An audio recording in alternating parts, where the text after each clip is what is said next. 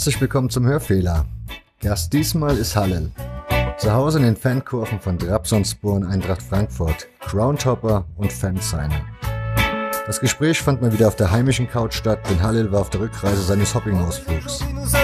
Bevor es aber losgeht und ihr erfahrt, wo er war, noch ein Hinweis. Am Ende der Sendung findet ihr eine Podcast-Empfehlung. Und nun viel Spaß mit Episode 28.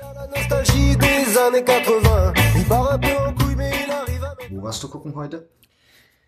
Ich war in Sandtal im Sandrau-Stadion und zwar Rheinland-Pokalfinale. TuS Koblenz gegen Eintracht Trier. Okay, wie viele Zuschauer waren da? 4000 Paar, zerquetschte 4100 oder sowas. Wie ist ausgegangen? 2-1 für Koblenz. Okay, und wie war Stimmung?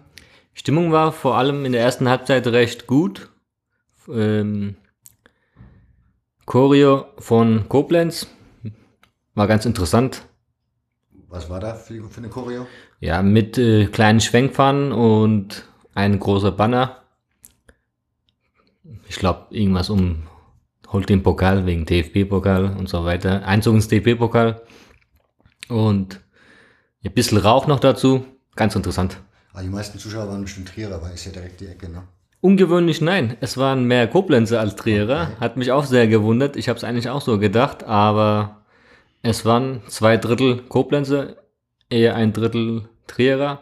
Ich denke mal, die sind jetzt abgestiegen und haben jetzt halt einen schlechten, schlechte Laune, oder wie man es nennt. Und die hatten nicht wirklich Bock drauf, glaube ich. Man kann es ja jetzt schon erahnen, du bist Groundhopper.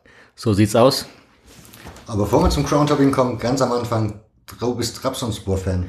Genau, ich bin ursprünglich aus Trabzon, aus der Schwarzmeerküstenstadt in der Türkei, Grenzgebiet Georgien. Wie, was ist das für eine Stadt? Also wie kann ich mir das vorstellen? Nun ja, das ist nicht typisch türkisch. Es ist eher eine typische Schwarzmeerküstenstadt, eine Hafenstadt. Hat viel mit Nussanbau und Teeanbau zu tun. Äh, Die Region ist Teeplantagengebiet. Schwarzmeerküste ist auch das Schwarz, schwarze Tee der Türkei bekannt. Ja, ansonsten ist halt, wie erwähnt, Hafen, Hafenstadt und eher klein. Wir haben um die 200.000 Einwohner und es ist keine weltbege weltbewegende Stadt. Es ist auch nicht sehr viel los, aber es ist eine gemütliche kleine Hafenstadt in den Ausläufern vom Kaukasus. Okay. Und der örtliche Fußballverein? Das ist Trabzonspor. Was kann, ja, das ist einer der vier großen, habe ich gestern mal gelesen. Vier großen in dem Sinne, ähm, es gab ja immer diese drei größeren, sage ich jetzt mal. Groß will ich jetzt nicht sagen, für mich ist mein Verein der größte. Und es gab immer diese drei groß, größeren Vereine aus Istanbul, die immer dominiert haben und immer Meister geworden sind und die Massen hatten an Zuschauern. Dann kam, in den 70er Jahren sind wir dann aufgestiegen und dann kam halt die Meisterschaft 76, 77 und dann haben wir als erste türkische Mannschaft diesen Istanbuler Vorherrschaft halt mal einen Knicks reingemacht und seitdem sind wir halt zu den, zählen wir halt zu den größeren vier, sag ich jetzt mal. Und seitdem gab es sechs Meisterschaften. Leider die letzte 84. Danach halt eher durchschnittlich, beziehungsweise immer oben mitgespielt, aber nie wirklich was meisterschaftlich erreicht. Ich habe gelesen, das ist ein Verein, der aus diversen Vereinen entstanden ist, also mit lauter Fusionen. Genau. In den 60er Jahren gab es ähm, eine Reformation in der Türkei. Da haben, da sollten überall in den Städten, wo es jede Menge kleinere Vereine gab, ein großer Verein entstehen und somit wurde auch die türkische Super League gegründet.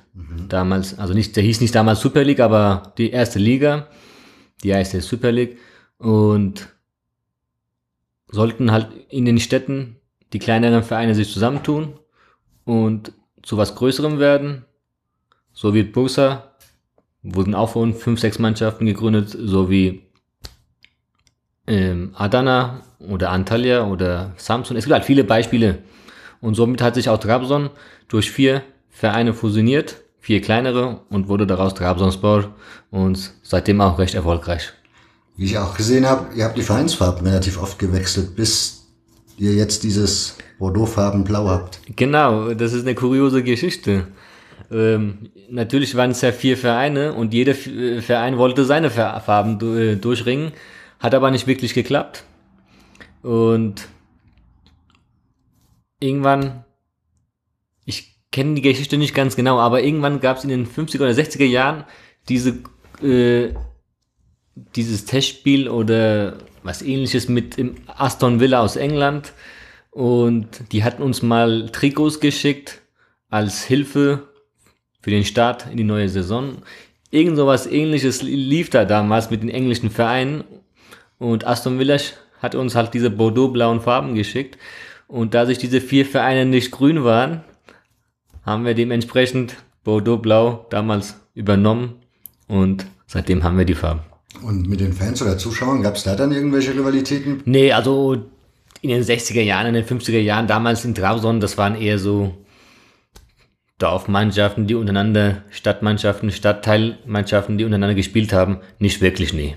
Wie hat sich das so in den letzten Jahrzehnten entwickelt auf den Rängen? Gut, also in den 80er Jahren, da gab es die erste supportorientierte Gruppe, die 1980, glaube ich, gegründet worden ist. Die hat auch einen recht guten Ruf dann entwickelt. 20 Jahre lang, würde ich mal sagen. Bis in die 2000er Jahre. Ja, irgendwann werden halt die Leute, damals hießen die Children oder die Verrückten, die werden auch älter und hören auf. Und danach hat sich leider so ein Knick ergeben in Trabzon. Haben sich halt mehrere Gruppchen gebildet. Und seitdem ist es auch so geblieben. Es gibt jetzt mehrere Gruppen, mehrere Supportgruppen, sag ich jetzt mal, in den Fankurven, mehrere Bereiche. Ja, das ist leider ein bisschen unser Trauerspiel in Trabzon, was wir gerade nicht so mögen.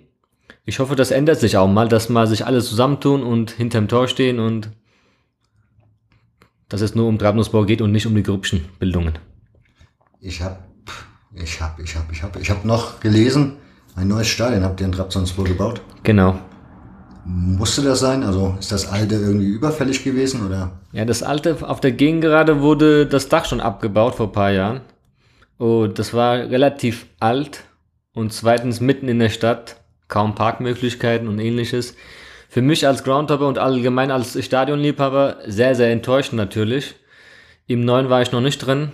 Werde es auch erstmal ein bisschen vermeiden. Ich muss das mal verdauen wenn es mal ein paar Jahre vergeht, dann vielleicht würde ich da reingehen. Ja, auf der einen Seite sagt man, es war nötig, auf der anderen nicht wirklich, aber nicht nur in der Türkei, anscheinend ist es überall auf der Welt so Mode geworden, vor allem in Europa, neue Stadien, neue Kästen zu bauen. Und Trabzon hat da halt mitgezogen. Und derzeit ist ja auch in der Türkei ein Bauboom. Und das passt irgendwie zur Situation. Das Stadion, das alte, kann man das dann noch in Zukunft sehen oder wird das jetzt weggerissen? Also, soweit ich weiß, soll da soll es weggerissen werden und da soll da halt Einkaufsmöglichkeiten, irgendwelche Sachen, was halt typisch zentrumsnah gehört, sowas sein. Also noch kann man es noch angucken, aber. Aber Fußball, also findet noch Fußball drin statt? Also ich glaube es nicht wirklich, ah, okay. nee. Ich glaube es nicht. Gut. Also kann man es noch besichtigen und nach Groundhopper-Regeln nicht mehr kreuzen. Soweit ich weiß, nein. Okay. Wie, wie am Anfang erwähnt, du bist ja Groundhopper. Ja. Wie, also wie bist du dazu gekommen zu dem Hobby? Eigentlich relativ spät. ähm, wie bin ich dazu gekommen? Ja, also ich bin halt mit Trabzonspor, mit Eintracht Frankfurt vor allem, ist ja mein deutscher Verein. Mit dem bin ich halt viel rumgereist. Ja, dann war ich eine Zeit lang Soldat, Zeitsoldat in, in der Pfalz, in Germersheim. Was ja auch näher, nah an Mannheim liegt. Mhm. Und mit Mannheim war ich halt viel unterwegs, weil Frankfurt ein bisschen weiter weg war und was heißt ein bisschen weit? Das war eigentlich nicht weit weg, aber mit Mannheim hatte ich irgendwie so, irgendwie so eine Art Bezug. Klar kommt da auch noch die Freundschaft zwischen Frankfurt und Mannheim, aber bei mir war es eher persönlich. Ich fand die Mannschaft immer sympathisch. Bin auch viel damals in der Oberliga bzw. Regionalliga Süd rumgefahren. Das war 2007, 2008. Und irgendwann in Weißmain in Oberfranken war ich mit Waldorf Mannheim unterwegs. Auswärtsspiel unter der Woche. Ganz kurios. Im Winter vor Ort traf ich dann jemanden, der dieses Hobby ausgeübt hat. Ganz kurios. War auch Soldat, so hat man sich halt kennengelernt. Und der hat mir davon erzählt. Ich hatte bis dahin nichts davon gehört, obwohl ich halt viel mit Frankfurt und mit, viel mit Fußball unterwegs war. Und das hat er mir erwähnt. Ich fand das total blöd, dass er nach Wales fährt und sich irgendwelche Sachen an, anguckt. Das hat er mir nämlich erzählt gehabt. Er kam von der Wales-Tour. Naja, ich habe mir dann zu Hause diese typische Reportage von TSF, die man kennt, kennt. Mhm. Die habe ich mir angeschaut. Ich fand es immer noch blöd, aber ich habe mich dann immer mehr reinversetzt. Und dann 2009 habe ich damit so angefangen. Erstmal so Regionalliga, was in Hessen halt so anliegt, Oberliga Hessen damals. Und das wird dann immer mehr. Ja, jetzt mache ich das seit sieben, acht Jahren. Hast du dann angefangen, die, zu gucken, dass du die Ligen komplett machst? Oder war es dir dann erstmal wichtig, oder ist es dir wichtiger, dass du ein schönes Stadion siehst? Oder, oder auch Stimmung bei den Spielen erlebst? Also am Anfang war es eher so, dass ich im Umkreis vom Rhein-Main-Gebiet alles abklappere, weil ich da in der Gegend gewohnt habe, in der Nähe von Hanau damals. Und habe ich halt eher Rhein-Main-Gebiet, dann nördliches Bayern, dann komplett Hessen.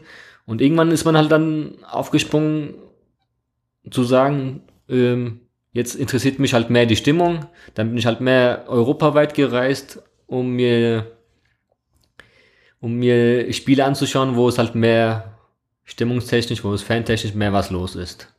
Aber inzwischen ist, bin ich so angekommen, dass es mir egal ist. Ich schaue mir von der Kreisliga bis Champions League alles Mögliche an. Ich bin da jetzt kein Wähler. Es muss alles dabei sein. Nur Regionalliga, nur Kreisliga wäre langweilig. Auf Dauer braucht man auch mal das Professionelle. Nur das Professionelle wäre auch mehr langweilig, denn nach ein paar Wochen sucht man auch das Kleinere. Ich bin auch gerne unterklassig unterwegs. Du hast mir Fanscience mitgebracht. Genau. Wie bist du denn auf Fanscience gekommen? Das ist ja eigentlich mittlerweile schon lange aus der Mode, würde ich mal meinen, zumindest meinen Beobachtungen nach. Also, ähm, als Groundhopper kommt man natürlich unter den Geschmack, Fanscience zu lesen. Was waren so die ersten Hefte, die du dann in die Hand bekommen hast? Ja, Hop Hard natürlich als allererstes. Fand ich richtig interessant. Ähm, ja, so Drömbüdel, ähm, ja, mir fallen jetzt spontan natürlich nicht die Namen ein, typisch wieder mal, aber.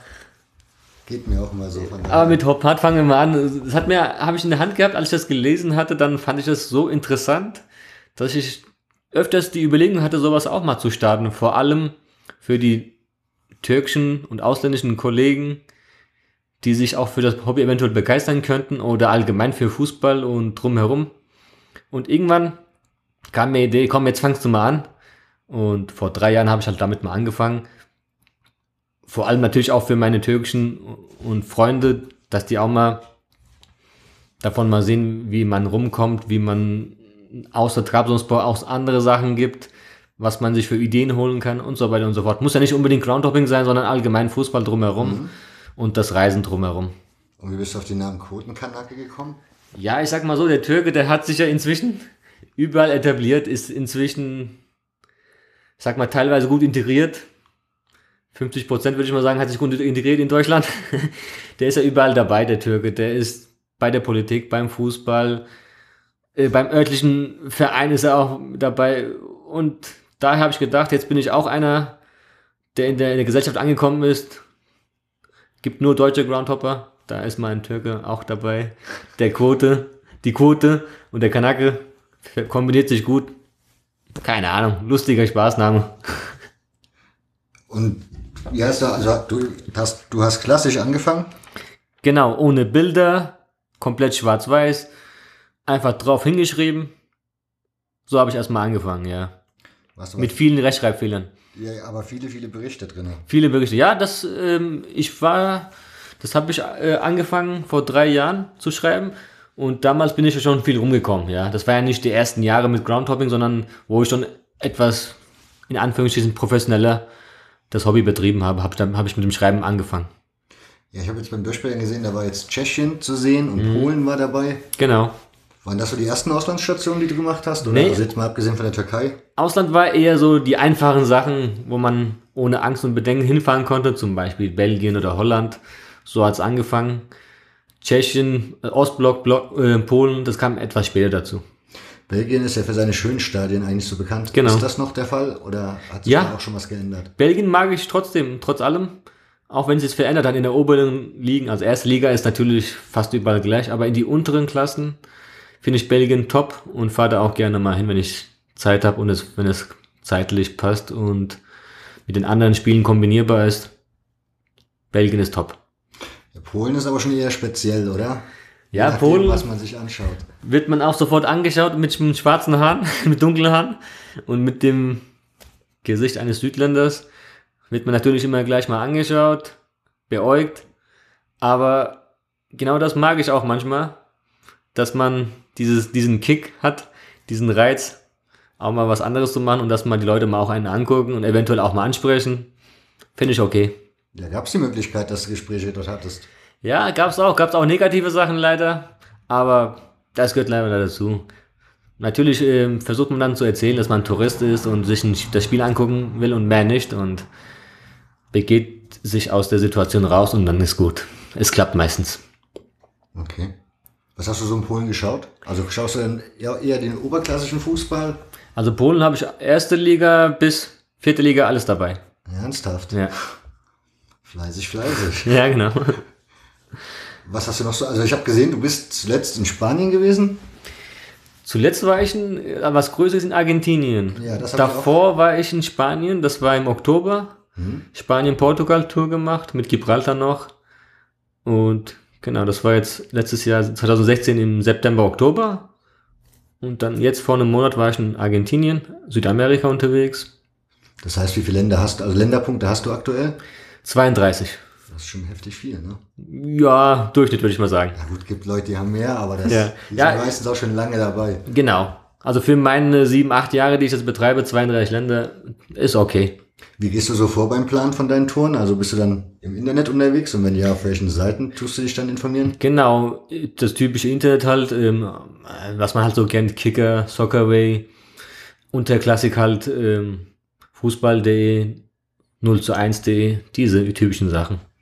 Da ich da nicht mehr so firm bin, ich kenne das halt nur von früher, dann hast du halt immer noch die Tageszeitung kaufen müssen, um zu gucken, Genau. ob noch mal eine Spielverlegung stattfand oder nicht.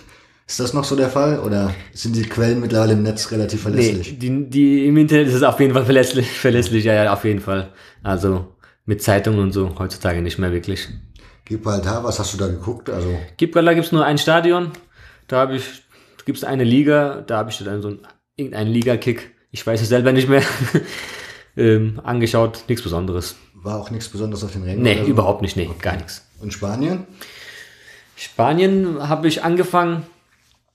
Angefangen habe ich in Portugal bei Lissabon, Benfica Lissabon.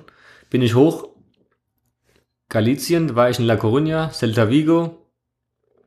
Dann bin ich wieder rüber nach Portugal, habe da noch einen Erstliga-Kick angeguckt und bin dann nach Andalusien rüber. Da war ich in Sevilla, habe mir das Sevilla Derby angeschaut. Dann war ich noch in Granada, in Cordoba und dann Gibraltar noch. Wie machst du das? Bist du mit dem Auto hingefahren oder? Nee, hingeflogen und vor Ort habe ich ein Auto gemietet gehabt und mit dem Auto bin ich halt durch die Gegend gefahren. Und das muss ich auch noch dazu sagen, ich bin nicht der typische Groundhopper. Wenn ich irgendwo hinfahre, schaue ich mir die Städte an, das Kulturelle an. Natürlich machen es auch viele Groundhopper, aber ich mache es halt speziell. Das interessiert mich nämlich sehr.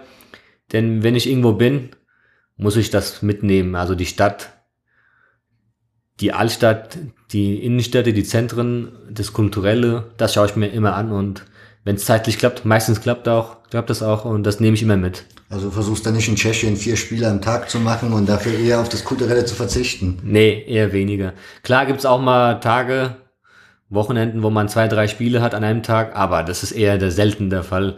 Ich schaue mir auch immer die Stadt an. Das ist mir wichtig.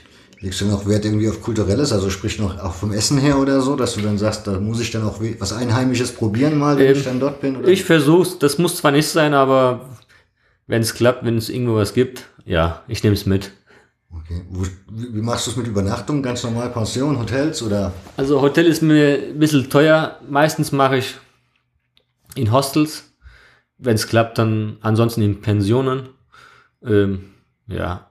Ab und zu habe ich auch mal Couchsurfing gemacht, aber das ist eher selten der Fall. Vielleicht kennst du das. Ja, Ja, steht man bei anderen Leuten auf der Couch. genau. Aber meistens Hostels oder Pensionen. Okay. Wie ist da, wie ist das so in Spanien? Also da denke ich mal, ist die Infrastruktur noch ganz gut. Oder? Ja, in Spanien war null Problem. Also Gibt es auch Länder, wo du da schon mehr Probleme hattest? Also in Europa eigentlich nicht wirklich, nee. Selbst jetzt in Argentinien, wo ich war, gab's das nicht, nee. Wie bist du auf Argentinien gekommen? Naja, als Groundhopper sagt man ja, man soll ja immer nach Südamerika die Stimmung mitnehmen, die Stadien mitnehmen. Ich hatte das schon zwei, drei Jahre vorher geplant. Tja, 2017 sollte es halt mal sein. Deshalb war ich in Südamerika. Was hast du dir angeguckt in Südamerika? Also, äh, habe mir einiges angeschaut. Also von den Ländern her Uruguay, Argentinien und Paraguay. Eigentlich wollte ich noch nach Chile, aber hat nicht geklappt zeitlich.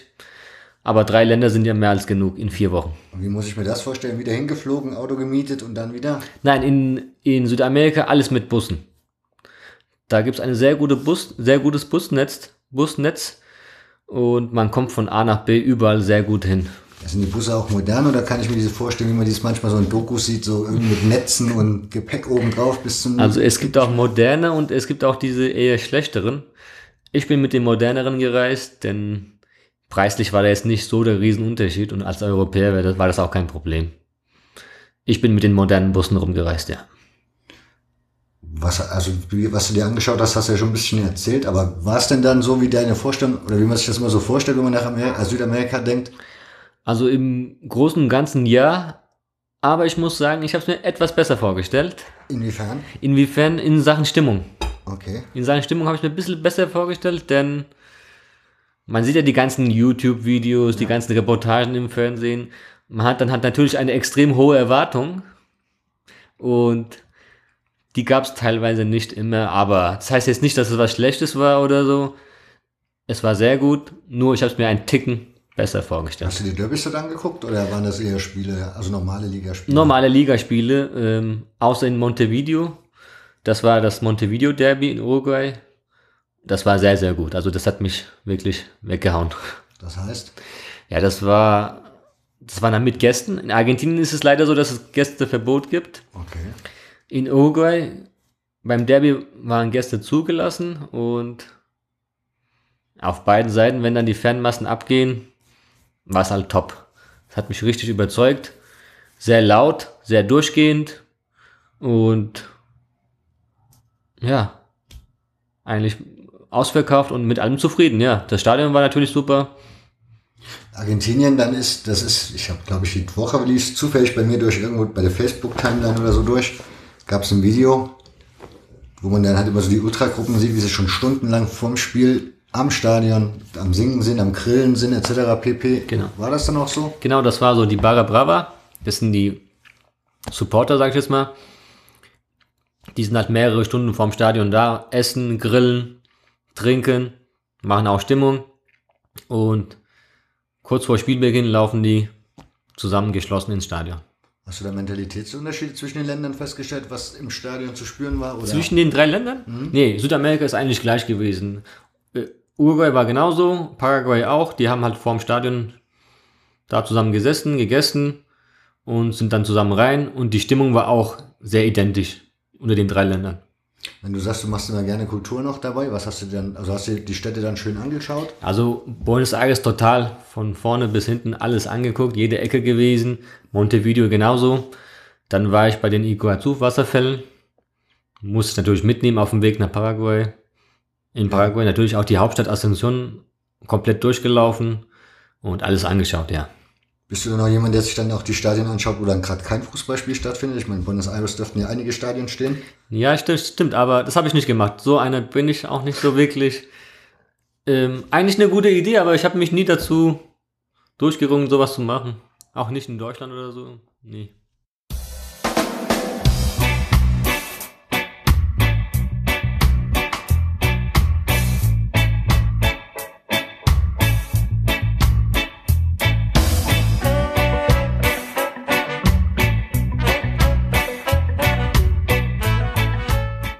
Nochmal kurz zu Trabzonspor, wenn Ja. du das T-Shirt an oder dieses Polo anhast, Ja. wo Vira draufsteht. Genau. Was hat's damit auf sich? Ja, Vira ist unsere Hauptgruppe, sag ich jetzt mal. Die Supporter-Hauptgruppe in Trabzon. Davon gibt es eine Sektion in Europa, die heißt dann Vira Europa, Europa für Europa.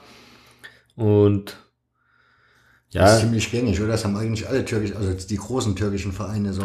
eine Sektion in Europa, genau. Das gibt es eigentlich bei jedem Verein. Wie ist das so in Trabzon? Ist dann auch Basketball und die anderen Sportarten, die der Verein dann noch anbietet, ebenfalls dann, dass man die so guckt, wenn sie dann irgendwie hier in der Gegend spielen oder so? In Trabzon guckt man es und hier in Europa auch. Also wenn Trabzonspor Basketball in Europa unterwegs ist, fahren wir auch hin. Wir waren zum Beispiel zweimal in Italien. In Österreich waren wir, in Belgien waren wir und einmal in Griechenland, in Saloniki. Also Basketball habe ich null Ahnung.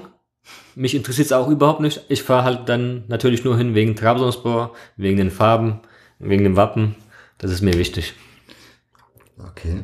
Wie ist das so in der Türkei? Also wenn Trabzonspor irgendwie in Istanbul spielt oder in einer anderen Stadt, die ein bisschen weiter entfernt ist, fahren dann noch Leute mit? Also ist die oder gibt es die Möglichkeit überhaupt noch als Gästefan durch? Also inzwischen ist wieder erlaubt Gästefans in der Türkei. Seit dieser Saison glaube ich ist es erlaubt. Aber Trabzon liegt sehr sehr abgelegen in der Türkei, ganz rechts oben in der Ecke. Die Menschen dort für die ist es schwierig, Auswärtsfahrten zu machen. Es machen natürlich immer wieder welche mit, aber der Großteil fährt natürlich nicht mit. Beziehungsweise ist es so, wenn die in Istanbul spielen, in Istanbul leben sehr viele Exil-Trabzon-Menschen, die dort arbeiten oder seit Generationen schon leben. Die gehen eh dann zu den Spielen um Istanbul herum oder in Istanbul. Genauso wie in Izmir gibt es viele Trabzon, Menschen aus Trabzon, die dann zu den Spielen in der Ecke fahren. Sind die Lebensumstände dort so schwierig, dass das finanziell halt nicht zu schaffen ist? Genau, so sieht's aus. Also Trabzon ist eine schwache Ecke. Es gibt halt, wie erwähnt vorhin, nur Nuss und Tee und ein bisschen Hafen, sonst gibt's da gar nichts Industrielles. Deshalb die meisten aus Trabzon leben entweder in Europa oder Istanbul, Izmir oder Ankara, in den Großstädten halt. Ich habe noch eine Podcastaufnahme, die nie erschienen ist, auf meinem Laptop, weil der kaputt gegangen ist. Das war auch mit einem, also mit einem Ultra aus Nürnberg, der eine Zeit lang in der Türkei gelebt hat, also Genau. dort studiert Mhm. und war dann dort halt Fußball gucken. Das stimmt, ja. und ist da rumgereist und hat erzählt, gerade auch in der zweiten Liga, dritten Liga ist durchaus interessant, sich Spiele anzugucken. Das stimmt, ja. Was würdest du mir empfehlen, wenn ich jetzt sagen würde, ich würde gerne mal in die Türkei irgendwie mal so eine kleine Rundreise machen, ein paar Spiele gucken, paar Stadien mitnehmen? Also zuerst möchte ich mal, möchte ich mal erwähnen, wieso zweite, dritte, vierte Liga zurzeit sehr interessant ist in der Türkei. Das ist der Grund, weil es diese Passolik-Card gibt. Viele möchten das nicht akzeptieren mit so einer Karte, wo man deine ganzen Daten abgeben, abgeben muss, mit sowas ins Stadion zu gehen. Und somit haben sich auch viele in die unteren Ligen, in ihren Heimatstädten wieder zurück ersehnt. Und deshalb haben die unteren Ligen zurzeit einen riesen Auflauf seit ein paar Jahren. Und da geht's halt gut ab. In den unteren Ligen, was ich dir jetzt empfehlen kann, ist auf jeden Fall in der Nähe von Istanbul ist Sakarya, Sakaryaspor. Dann gibt's Kocaeli, Kocaelispor. Dann auf jeden Fall in der unteren Ligen Ankara, Ankara Gücü, früher mal S-Ligist. Einer der größten Vereine in der Türkei überhaupt, sind aber tief runter, bis in die dritte Liga. Jetzt sind die wieder aufgestiegen in die zweite Liga. Das kann ich dir sehr gut empfehlen. Dann weiter westlich ist Izmir. Da gibt es zwei große Vereine. Karşıyaka Izmir, Göztepe Izmir. Die beiden kann ich dir sehr gut empfehlen. Dann gibt es noch einen dritten Verein in Izmir, das, nennt, das ist Altay. Die waren auch mal jahrelang erste Liga. Kann ich auch empfehlen in der Stadt. Ja, weiter südlich gibt es die Stadt Adana, auch eine Millionenstadt. Da gibt es zwei Vereine. Adana Demirspor und Adanaspor. Sehr kurios in der Stadt, geteilt durch Politik. Eine rechts, eine links, eine re sehr rechts, eine sehr weit links gerichtet. Das kann ich dir empfehlen. Nächstes Jahr möchte ich da zum Beispiel auch hin, weil Adana Spor jetzt von der ersten Liga abgestiegen ist und Adana Demirspor hoffentlich dieses Wochenende drin bleibt. Dann gibt es nächstes Jahr ein Zweitliga-Derby. Und diese beiden Vereine kann ich dir auf jeden Fall empfehlen. Ja, ich glaube, das waren jetzt einige. Ja, ist Politik an sich ein Thema so in den türkischen Stadien? Oder Eigentlich war es bisher selten. Außer bei Adana, bei Ankara. Ankara Gücü ist halt eher nationalistisch und Gençlerbirliği ist eher links. Aber seit ein paar Jahren gibt es ja in der Türkei etwas, politisch geht es ja hoch und runter. Seitdem gibt es halt etwas, na, wie soll ich sagen, ein bisschen problematisch. Genau wie bei Trabzon haben sich die Grüppchenbildungen gemacht wegen Politik. Der eine will der zu der Partei mehr gehören, der andere zu der Partei. Und dadurch gibt es halt auch das Problem Politik in, in Trabzon. Allein durch diese Tatsachen, was in den letzten Jahren so abgegangen ist in der Türkei. Gibt es an sich Unterschiede zwischen den Ultragruppierungen, also jetzt so türkische Ultras und deutschen Ultras, also zu den Kurven, wo du sagst, das sind definitiv Unterschiede, die du da feststellst? Ja, auf jeden Fall sind die nicht so gut organisiert wie in Deutschland, wie in, in Mittel- oder Nordeuropa, sage ich jetzt mal, wo du man hier eine lückenlose Choreografie sehen kann. Sowas gibt es in der Türkei nicht. Die sind eher chaotischer, die Menschen sind ähm, ja, Temperamenter. Auf eine Choreo hätten die eher weniger Bock mehr ein Chaos, mehr ein Durcheinander im, im Fanblock, das ist eher ihr Ding. Okay. Das wäre also das Erste, wo ich sagen kann. Und es gibt halt deutlich weniger Fahneneinsatz oder, oder Doppelhalter oder ähnliches. Das kann man sagen. Deutschland hat sich ja eine Zeit lang, oder man hat immer so gesagt, die deutschen Ultragruppen haben sich immer an gewissen Szenen orientiert. Man hatte früher Italien war immer das große Vorbild, dann einige Gruppen haben dann nach Polen geguckt später. Ist das in der Türkei auch so? Oder? Ja, in den letzten paar Jahren hat sich das genauso ergeben. Aber in der Türkei ist es so, dass sich manche aus Italien was holen, manche aus Deutschland und manche halt aus dem Ostblock. Von jedem etwas. So kommt es zurzeit in der Türkei rüber. Ostblock hatten wir gerade mit Polen. Hast du noch mehr Ostblock schon weg? Also Tschechien, wenn man das so sagen kann, äh, Ungarn, Slowakei, Ungarn war ja früher auch, also vor 10, 15 Jahren war Ungarn ja reichlich los. Wie hast du Ungarn jetzt erlebt? Ist da noch? Also Ungarn sagt man, es ist recht tot geworden, aber die paar Spiele, die ich dort war, war es eigentlich ganz okay. Es war jetzt nicht perfekt, aber die Fanszenen, die ich dort gesehen habe, die waren deutsches Durchschnitt, würde ich mal sagen. Die haben alles gut mitgemacht, gute Fanszenen mit gut, guten Materialeinsatz, sage ich so, Verfahren und drumherum war alles okay, ja. Wenn du mir jetzt, also wenn ich jetzt sagen würde, gib mir mal einen Geheimtipp, welches Land soll ich unbedingt gucken, weil es da im Moment besonders gut ist und vielleicht in fünf oder zehn Jahren auch vielleicht schon oh, nicht mehr? Da bin ich jetzt nicht so der Profi, aber Balkan lohnt sich immer. Balkan hast du auch schon? Balkan habe ich auch paar Sachen. Belgrader Derby? Leider nicht, nein, das habe ich noch nicht. Aber das ist ja zurzeit eh überlaufen. Vielleicht warte ich mal ein paar Jahre ab und dann gehe ich mal dahin. Was hast du geguckt dort? Also ich war in, in Kroatien unterwegs. Da habe ich mir zum Beispiel Rijeka angeschaut gegen Dinamo Zagreb. Dann war ich selbst bei Dinamo Zagreb, habe ich mir was angeschaut. Ähm, ja, also eher Kroatien im Balkan. Wie ist da die Freundlichkeit gegenüber Groundhoppern? Da hatte ich bis jetzt keine Probleme. Ja. Also ich denke mal, ich persönlich falle jetzt nicht so in diesem Schema Groundhopper mit meinem Aussehen und mit meinem Drumherum. Denn ich bin jetzt nur mit Portemonnaie und Handy, wie du siehst, unterwegs. Mache meine Bilder mit dem Handy, das reicht mir auch. Ich brauche da auch keine riesengroßen Kameras, die ich mitführe. Brauche ich nicht. Ich bin eher so der, wie du sagst, dieser Oldschool-Schreiber. So will ich auch meine Bilder haben. Alles ganz normal. Bist du eigentlich immer alleine unterwegs oder schließt du dich auch Leuten an oder machst mit Leuten eine Tour? Also, ich sag mal 50-50. Es gibt viele Touren, wo ich alleine mache, aber ich fahre auch gerne in der Gruppe rum. Denn nach ein paar Jahren kennt man ja viele Groundhopper. Übers Internet kann man ja Mitfahrgelegenheiten finden oder ähnliches. Bin auch gerne mal in der Gruppe unterwegs.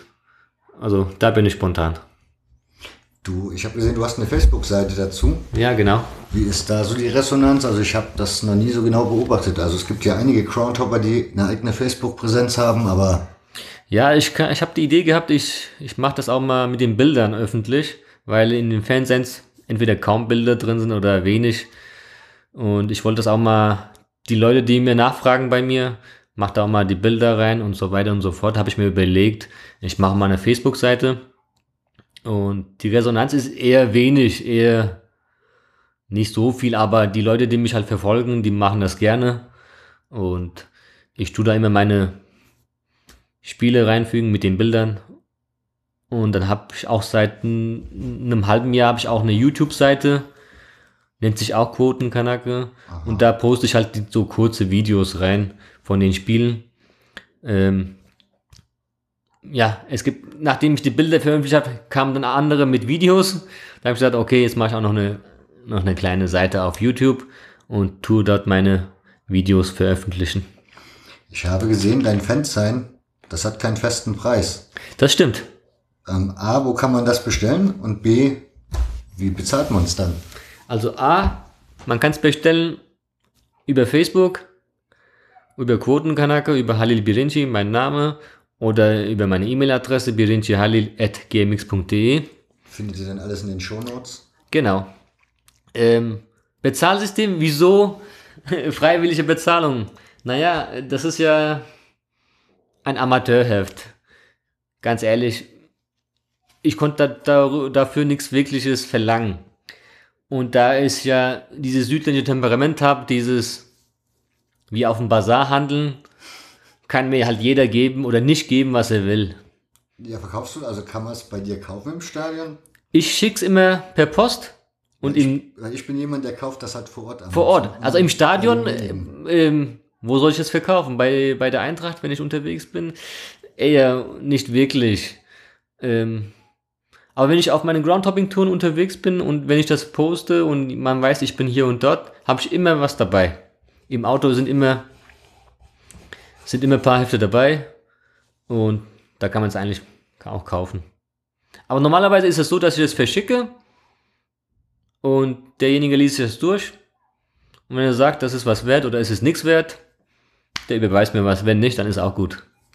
Bist du, bist du noch im Tausch mit anderen Fansignern? Also ja. Das ist ja so die Regel. Auf jeden Fall, ja. Also es gibt schon ein paar Hopper, die gerne mit mir tauschen. Also ein paar Fansign-Schreiber, die gerne mit mir tauschen. Wie ist, also hast du festgestellt, ob das im Ausland auch noch gang und gäbe ist? Also ob es da auch Hefte gibt? Das ist mir bis jetzt außer in Österreich und Schweiz nicht so aufgefallen, ne? Und in der Türkei gibt es auch nicht diese Kurvenblätter, wie es hier in Deutschland sogar Kurvenblätter, ja, aber so, so große Fansigns mit äh, anderen Spielberichten nicht wirklich. Aber so Kurvenblätter gibt es auch, ja. Und Groundhopper? Nein, sowas gibt es in der Türkei nicht. Nee. Ja. Deshalb wollte ich auch dieses Hobby, ähm, naja, ich will jetzt nicht sagen Werbung oder Reklame machen, aber ich wollte es halt auch unter Türken ein bisschen verbreiten. Ja, aber gibt es das dann zweisprachig? Weil das ist ja deutsch geschrieben. Nein, aber die erste Ausgabe wurde, wurde übersetzt mhm. und ins Internet veröffentlicht von einem Freund. Und die ist ja dann als PDF abrufbar. Ne? Genau. Und auf der anderen Seite gibt es auch in türkische Forums über Fußball, wo ich mich präsentiere, wo ich das zeige, wo ich die Bilder teile, wo ich die Video, Videos auf YouTube äh, teile und so langsam spricht das rum. Und wie ist da so die Resonanz? Ja, sehr, äh, sehr kurios, denn die Leute denken sich, ich müsste, naja, so ein kleiner Millionär sein, der durch ganz Europa reist und jetzt vor allem Südamerika und wie das alles funktioniert und ob ich überhaupt arbeite. Deshalb gibt es sehr, sehr viele Fragen an mich von den Türken. Und wie kriegst du es hin? Also wie ich es hinkriege? Also, naja, ich arbeite als Busfahrer und ich versuche mir die Zeit irgendwie einzuzahlen und inzwischen kennt mich mein Disponent sehr gut. Bei Südamerika warst du ja länger unterwegs. Vier ne? Wochen, das, da ging mein Jahresurlaub drauf. Aber wenn ich sage halt zu meinem Disponenten, ich brauche da mal eine Woche, da mal ein paar Tage, dann muss ich halt einen anderen Tag dafür mehr arbeiten oder Überstunden aufbauen. Es klappt irgendwie. Der Groundhopper ist halt ein das heißt, Künstler, Reisekünstler, Überlebenskünstler, Reisekünstler, wie man es auch nennt. Ja. Okay.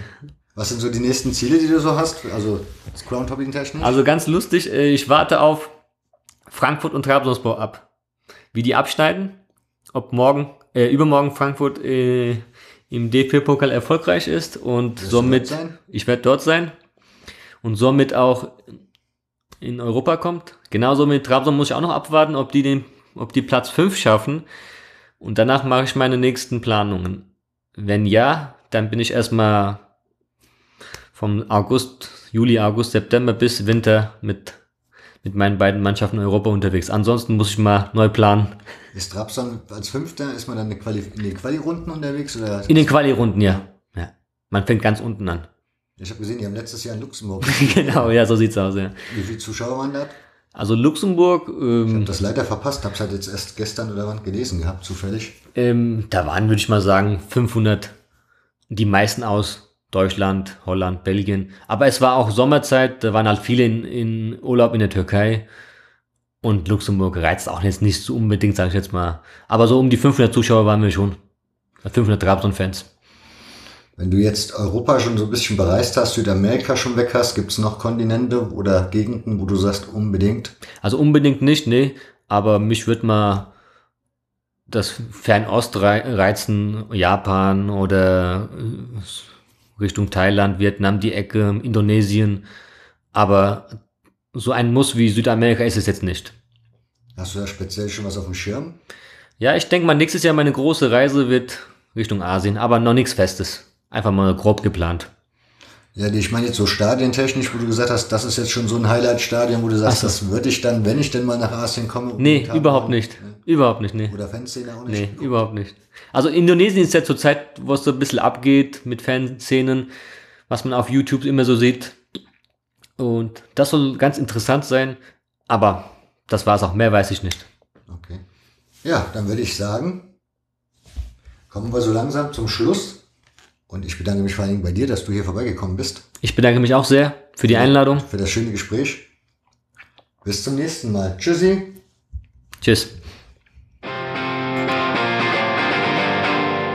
Die NSU-Modus sollten eigentlich noch in aller Munde sein. Leider sind sie es nicht.